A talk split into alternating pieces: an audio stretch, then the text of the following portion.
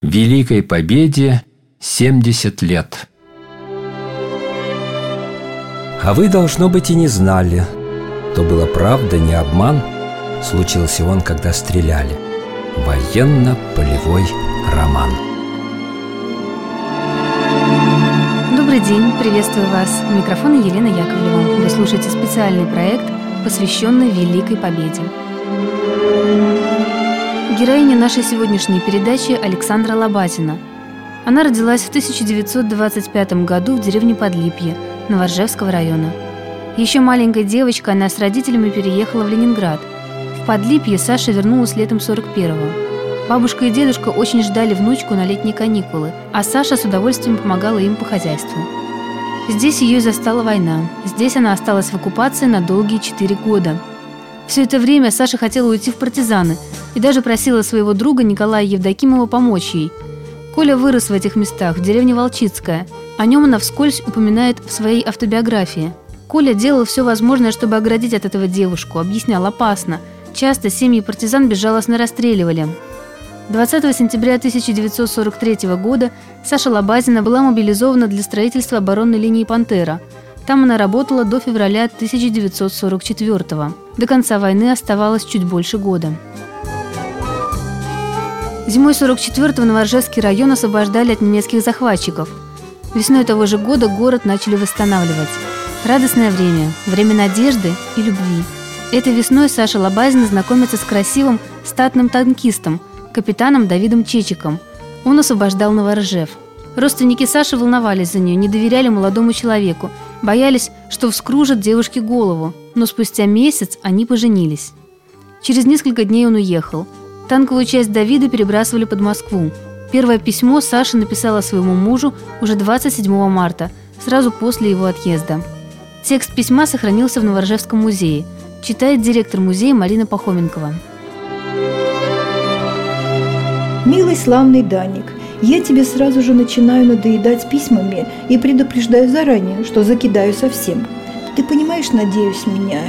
А без тебя, милый, так тяжело, так грустно, что я не могла быть дома и пошла в лес, где вы стояли. Я долго-долго ходила там по дорогам, по шоссе, по всем уголкам, где мы с тобой вместе бывали. Это, Данюша, наивно немножко, но меня успокаивала обстановка, среди которой ты жил – я стояла под сосной, где стояла ваша машина, и мне казалось, что вот сейчас покажешься ты, подойдешь, улыбнешься, приласкаешь. Не все мило в тебе, Даня. Твоя стремительная, легкая походка, твой плутовато-озорной взгляд этих больших, темных глаз, откровенность, веселье безудержное. Я так представляю тебя, милый, как будто ты здесь, рядом со мной. Не забыть мне твой голос ни того, что было сказано. Когда машина поехала с тобой, так я, Даник, так бы и полетела вслед тебе. Так было больно сердцу, что даже Галина это заметила. Он вернется и встретитесь, говорит, а сейчас письма жди. Да, Данюша, пиши, пиши мне, хотя коротенькие записки, все будет легче. В них я найду поддержку, которая иногда бывает мне очень-очень нужна. Ты понимаешь, милый, Пиши обо всем, о себе, о работе, об успехах, о неудачах. Береги, милый, себя, но не в ущерб долгу и чести. Я же жду тебя всегда, какой бы ты ни вернулся, но только не изменись по отношению ко мне, не забывай свою рыжулю. Но все же, дорогой, помни, что любовь тогда мне лишь хороша, когда взаимна. Поэтому, если ты найдешь другую, то пиши сразу – чтобы я не надеялась, не ждала и не мечтала. Но все-таки я не думаю, не верю, не хочу даже предполагать, что это может случиться. Я верю только лишь в счастливое будущее вместе с тобой, мой милый родной Данька. И согласись, что я мало, совсем мало требую для своего полного благополучия, чтобы ты не забыл и чтобы мы были вместе. Саша часто писала мужу при первой возможности. Даня, так она называла его, писал меньше, но каждое письмо было наполнено любовью и нежностью к его Сашеньке. Твой образ стоит передо мной, ежеминутно усиливая боль разлуки с тобой. Милая Рыжуля, не знаю, с чего начать свое первое письмо. Я весь заполнен тоской, которая давит на меня до такой степени, что становишься безразличным и равнодушным даже к своим близким. Мысли разбросаны, грусть и тоска, тоска и грусть. Постараюсь сосредоточиться и придержаться хронологии. Выехал 26 в 12 часов, прибыл 28 Отца и мать узнал при встрече с ними на улице. Ехал садить картошку. Встреча была трогательной, но они меня не узнали. Вероятно, война наложила свой отпечаток. К моему огорчению, родители и любимая тетушка выглядят жутко. Сестры выглядят хорошо, хотя и у них работа по горло. Милая Сашенька Рыжуля, знаю, ругаешь за то, что молчал. Ты права. Поверь, что я все время был с тобой, мысленно. Порой мне казалось, что я сойду с ума. Теперь коротко о своих действиях в тылу. Жил по очереди у всех сестер и у тети мамы. Она меня выкормила грудью. Я говорил тебе о ней. На третий день своего приезда был у дяди Гриши. Видел Танюшу. Танюша удивительно похожа на бабушку Анюту. Вадим вытянулся на целую голову. Да, твоя мама сейчас находится в Ленинграде. Рыжуля, получил назначение, выезжаю в часть. Оттуда напишу более подробно обо всем. Моя мама и тетя мама тебе напишут. Ты им очень понравилась. Я им рассказала тебе о наших встречах. Я также читал письма. Мысли разбежались, не зная, о чем писать. Честное слово. Саша, так мне хочется сейчас увидеть тебя и побыть с тобой. Следующее письмо жди с места моего назначения. Еще раз крепко целую. Рыжуля, до встречи. На это письмо отвечай немедленно. Адрес тебе известен. Итак, я сейчас еду в Москву. Тексты Саши нежные и ревнивые, она боится за него, но не перестает мечтать о счастливом времени, когда муж вернется. У Дани крупный размашистый почерк, у Сашеньки мелкий бисерный. Письма на обрывках старых тетрадей, карт местности, старых листах, пожелтевших от времени обложках учебников. Он ласково зовет ее «моя рыжуля», а она его «родненький, милый Даник, мой чечек».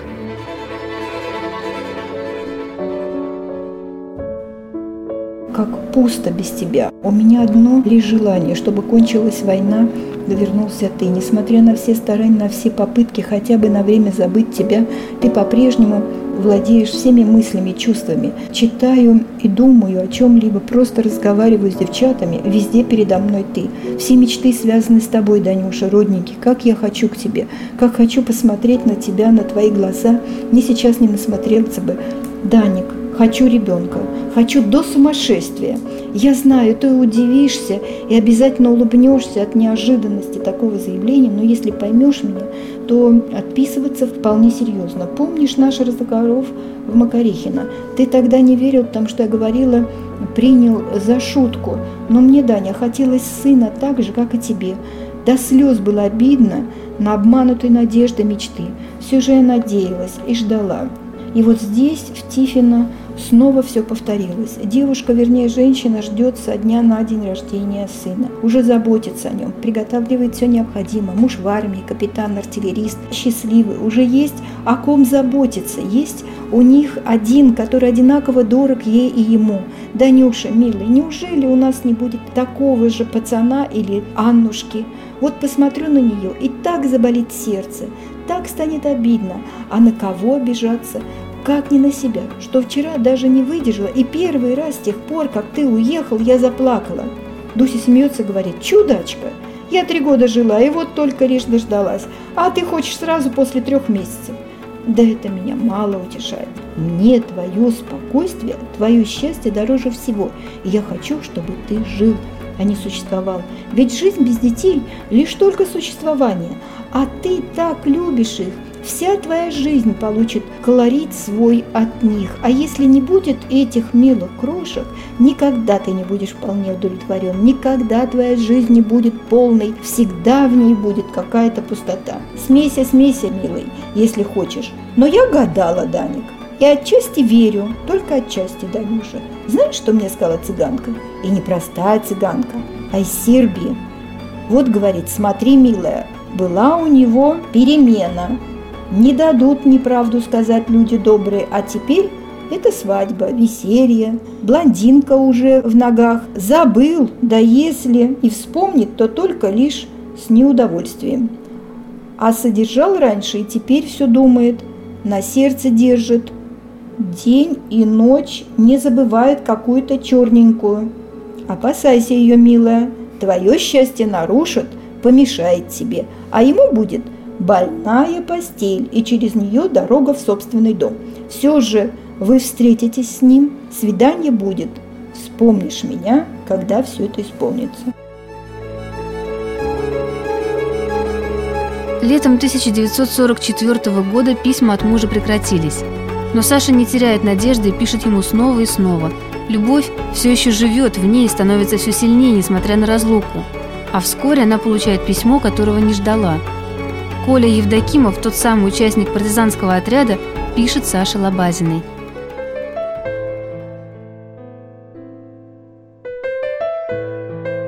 Здравствуй, Саша. Любовь самая сильная из всех человеческих страстей, и я пишу. Пусть неприлично писать тебе теперь, после всего, что было, но этим я теперь ни тебе, ни кому-то другому плохо не делаю. Сознание собственной правоты делает человека гордым, красивым. Правильно поступила ты. Я понимаю это, тогда боль все запутала. Лучше быть обманутым, забытым, чем нелюбимым быть. Если он обманул тебя, то это не твоя вина, а его. Я понимаю тебя, уважаю еще больше. Человек мужественный, готовый идти на жертву ради любви, не боящийся клеветы, людей, молвы, редкий человек. Я тебе писал о доброй славе и был прав, но ты была более права. Страдать невинному тяжело, но из любви я принял бы такое страдание с радостью. Вчера после боя я уснул. Проснулся, а солнце низко-низко. Все как будто правда, а сон. Я дома. Я видел вас. Я тебя видел. И слышал на улице твой голос, и ты, окруженная ребятишками. Все они белголовые, шумливые. Желаю иметь тебе их. Особенно белголовых. Люблю белголовых. Эх. Земля стонет от разрывов, идет оргподготовка. Через 20 минут пойдем в атаку. Ходил уже шесть раз в атаку, отбивал две контратаки, пока невредим. Недалеко разорвался снаряд. Страшно. Еще не привык. Я чувствую, как сильно колотится сердце. Сейчас начнется. Останусь жить или паду? Ну, кончай, любимая. Мне дороги любви мои мучения. Пускай умру, но пусть умру любя. Вечно твой Коля. Желаю счастья в твоей новой жизни.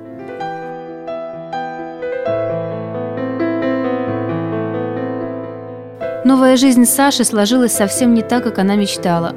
Последнее письмо она написала своему мужу 25 сентября 1944 года. Из части, где служил капитан Давид Чичик, ей прислали ее письма, которые она отправляла ему все эти месяцы. Его убили в бою. Подробности гибели были неизвестны. После того, как поженились весной она и Давид Чичик, ее муж, больше не виделись. В ноябре 1944 года Саша Лобазина подорвалась на мине. Их семейная жизнь прошла в фронтовой переписке, в надежде вскоре увидеть друг друга. О судьбе партизана Коли Евдокимова ничего не известно. Все эти годы письма и документы хранил в семье Саши ее двоюродный брат. Его дочь Наталья, пересматривая архив отца, решила, что эти документы должны быть в Новоржевском музее, чтобы сохранить память об этом военно-полевом романе.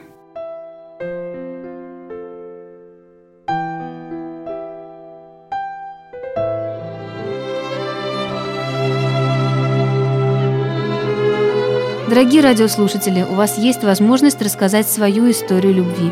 Ждем ваших рассказов по телефону 66 93 23. Присылайте письма с историями по адресу Псков, улица Некрасова, 50, дом радио с пометкой «Военно-полевой роман».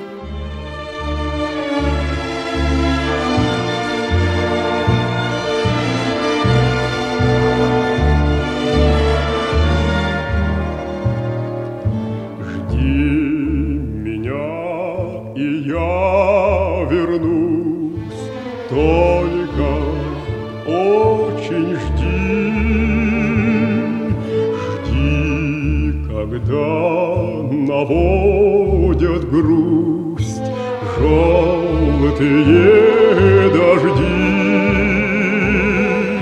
Жди, когда снега уйдут,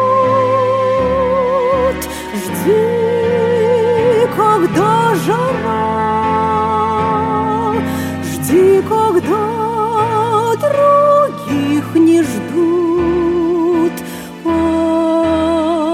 позабыв вчера.